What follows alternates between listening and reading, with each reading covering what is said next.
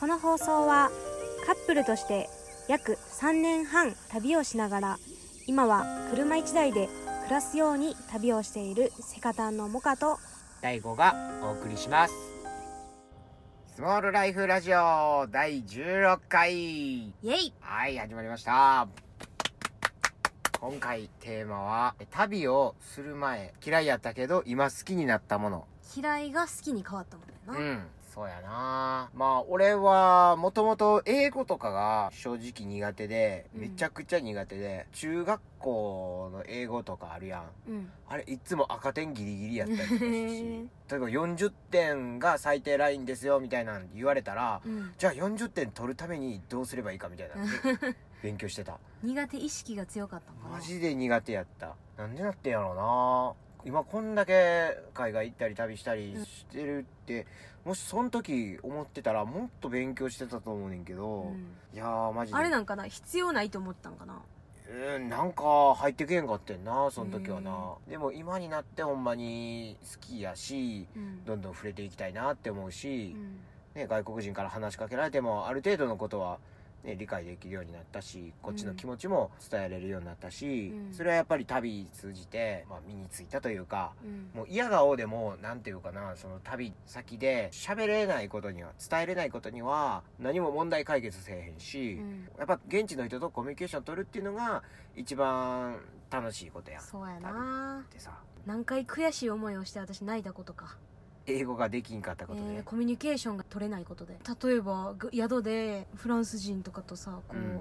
一緒にお酒飲もうってなって、うんお酒飲んでても、うん、なんかもっと聞きたいのになんかそれが聞かれへん。ああ引き出しがないからそうそうそうそう。もフェードアウトしていってしまうみたいな。そう。だからなんかこう表面の会話で終わっちゃうみたいな。でもそれで何回もこう泣いたことあるな。うーん。そうやな。そうやってこう旅しながら楽しさに気づけたっていうのがあるからうん。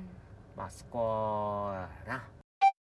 私はあれやな。パクチーが、まあ、日本にいる時そんなに食べる機会もなかったかもしれんけどたまになんかこうカフェとか行くと、うん。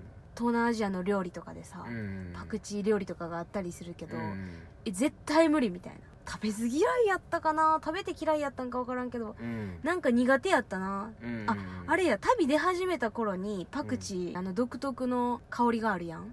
それがすごい無理やって最初旅出始めた頃、でもベトナムとか、まあ、東南アジアずっとタイとかカンボジアとかベトナムを旅しててでベトナム行った時にあのサンドイッチ。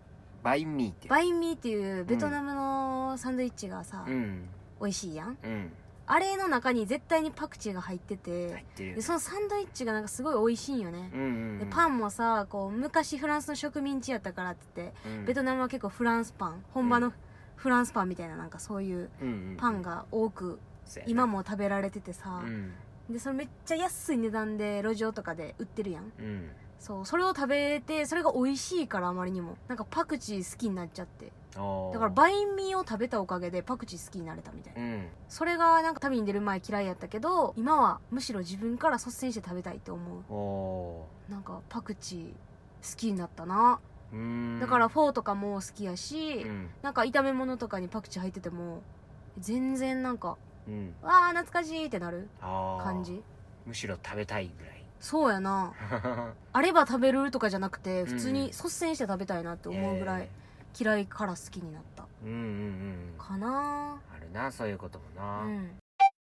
ああとはうん。男の人。男の人が私本当に苦手やって。へえ昔。どんな男の人が苦手やんの？若い男の人。ああ同世代の男の人とか、うんうん例えばまあ私20代今も20代やけど、うん。自分の年代に20代全員うん20代に当てはまる人みんなってうんうん感じうん。が苦手やった、あそうなん逆に言えば20個30個ぐらい上の人は全然苦手じゃなかった。へえだからおじさんとかうん。と関わってるのが一番私は楽であー。喋っててもなんか学ぶことも多いし。あじゃあ前は恋愛対象はおじさんとかやったおじさんおじさんが好きなこともあったな。おじさんが好きなことっていうか。衝撃発覚。なんか大人な男性が良かった。あー。だからおじさん世代というかお父さんぐらいのうんうん年代の人がいいなーってずっと思ってた。それはなんでいいなって思うえだって明らかに大人やもん。ああなるほ大ど、ね、人。それはなんで変わったんやろな？変わったかどうかは分からんけど。旅出てやっぱ俺と出会ったから？まあそうやな。へえ それは何？俺はおじさんやって言いたいの おじさんやからな。大ちゃんは。プラスに捉えとこうかな。おじさんのように包容力があって。いやでもな私おじさんって言ってもこう少年の心を持った大ちゃんが多分イメージしてるおじさんじゃなくて、うん。私がいいなって思うおじさんっていうのは、うん。めちゃくちゃ清潔感あってう、ん。おしゃれにめっちゃ気遣ってて、うん。でも経験は豊富でおでなんかこういろんな経験してるから、うん。全てをさ悟ってるじゃないけどおおなんて言うんやろ全部なんか分かってるよみたいな。なんかわ分かってるよみたいな感じを出す人というよりかは、まあ、分かってる人。うんうんうん。だからどんな例えば相談をしたとしても的確なこうアドバイスをもらえたりとか。っていうのがなんかすごいそういう人がめっちゃ好きやったとかじゃなくて男の人全般というかが基本的に苦手やってでも強いて言うならその自分よりめっちゃはるか年上の人と関わってる時は全然平気やったでも若いい人と喋るのとかはもうちょっとえもういいやっていうなんか拒否反応というかそういうのがあったな。ブロック外れてよかったね。そうやな。でもその10代の時とかそうやな20二回りとかぐらい上の人かな。一回りやとあんまりうん。違う感じがせえへんかったな、うん。今でこそさこの私がもう29やから、うん。30近いからさうん。二回り上って言ったらさだいぶ上に感じるけどうん。でも10代とか20代前半の時の二回りってそこまでおじさんじゃないやうんうん。わかる？例えば30代後半とか。うん。20代の時やったら44歳とか50歳。うんそうそれぐらい。へえ。人生経験豊富やしな、そうしかもなんか清潔感がある。芸能人で例えると竹野内豊みたいおな感じ。おああいう人にめっちゃ憧れてた、そうああいうああいう人おらんかなーってずっと思ってた。うなんで俺と付き合った？ほんまやな。ほんまやなんじゃない あの大ちゃんがどんな感じか気になる方は、うん。YouTube で「セカタン」で検索していただくといっぱい大ちゃんの顔とかあの雰囲気出てくるんで。聞いてもらってると知ってるやろ大変。うんそうやななんで男の人が旅で苦手じゃなくなったんやろな。うん。多分あれかな。旅に出てる旅人の男の人たちって、こう何かしら生きづらさを感じてでなんかこう自分の中で何かを変化させたくてこう旅に出てる人やったりとか、うん。まあ、単純にこういろんな世界を見てみたいって言って旅に出る人もいると思うんやけど、まあ、何にせよこう好奇心が旺盛で探求心があってみたいな人がすごい多いなって思うんやんな、確かにな。でそういう人たちって結構割と人の痛みを知ってたりとか、うん。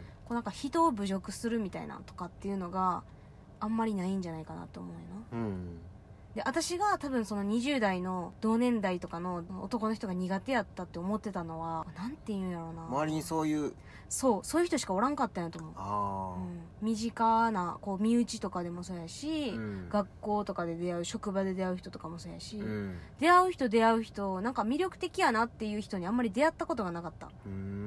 だからやと思う。日本って結構みんなと一緒じゃないと変なやつみたいな、うん。っていう風潮があるからか分からんけどちょっと人より太ってたりちょっと人よりガリガリやったり、うん。ちょっと人よりなんか髪の毛が薄かったりしたら、うん。なんかそれを笑い物にするみたいな。っていうのが結構あるなって私はずっと多分思ってて。うん。でそれがでそういうそれがすごい嫌やったんや私は。周りの人も多かったんやろな。そうそうそう、うん。直接的に自分が言われたとかじゃないけど、うん。なんかそういうことを言ってるのを聞くのが私は嫌やって、うん。で特に私夜の店で働いたりしてた時もあったから、うん。そういう男の人の裏の面っていうのがすごい見えるんよな。あそうだからあいつブスやからとか,、あうん。なんか平気で言ったりするわけよね、うん。まあお酒入ってるからっていうのもあるかもしれんけど、うなんんかそういう人に私は魅力感じひんかったし、うん。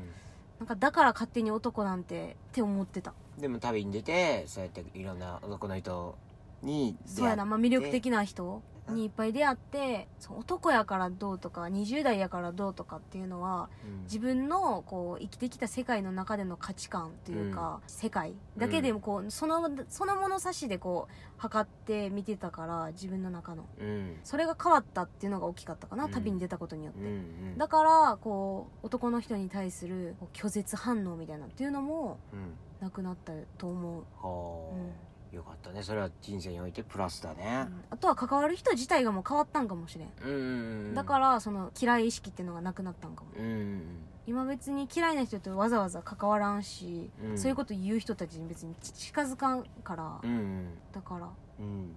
で昔やったら職場とかやったらもう決められた人とやっぱり仕事せなあかんからどうしてもこう抜けられんかったりもそうやな、したわけよね、うん。今は選べるからね。そそういう自由はあるよう、うねん、だから結構旅に出て昔はすごい引っかかってたものが、うん。こうなんかちょっとクリアになったりとかうん。克服できたりとか、っていうのはすごいあった。うん。でもそもそも旅に私ら出たわけやん、うん。こう別々やけど。うん。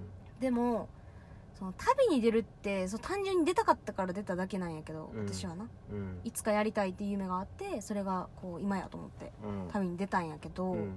でもそれが結果的に今考えると旅に出るイコール仕事辞める家族と離れるうん。友達とも離れるうん。今まで関わってた人とももうしばらく会わなくなるとかうん。疎遠になる。もう日本を立つわけやから、うん。荷物だけじゃなくていろんなものいろんな背負ってたものを全て日本に置いて自分の身一人でカバン一つだけ持って旅に出るわけやん。でそれが今さっき話してたようなうん。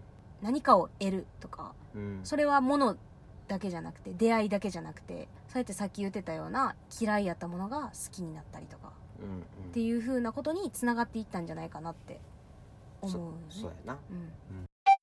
まあしばらくコロナねこうやって騒いでるうちはどうしてもねまだまだ海外行けやんのかななんて思うけどうん。早く旅行きたいよね。そうやな。もう行きたい欲が最近すごいもんね。うんまあでも今だからこそ今もさこう与えられた時間やと思うからこの今の時間をどうやって使うかっていうのによってやっぱり今後も変わってくると思うから。そうやな。今はこう今ある幸せとか目の前の幸せとかそういうのを考える時間なんかもしれんな。まあ、今できることをやるっていう。うん。だから俺らもこういうポッドキャストやったり YouTube やったりブログやったり SNS 発信これからも頑張っていきたいと思います。はい。今回は旅に出て嫌いやったものが好きになったっていうお話をお届けしました。あはい。最後までご清聴ありがとうございます。りがとうございます。また皆さんからのご意見とかご感想なんかも番組のお便りフォームから送っていただけたら嬉しいです。それでは今回も最後までご視聴ありがとうございました。ありがとうございました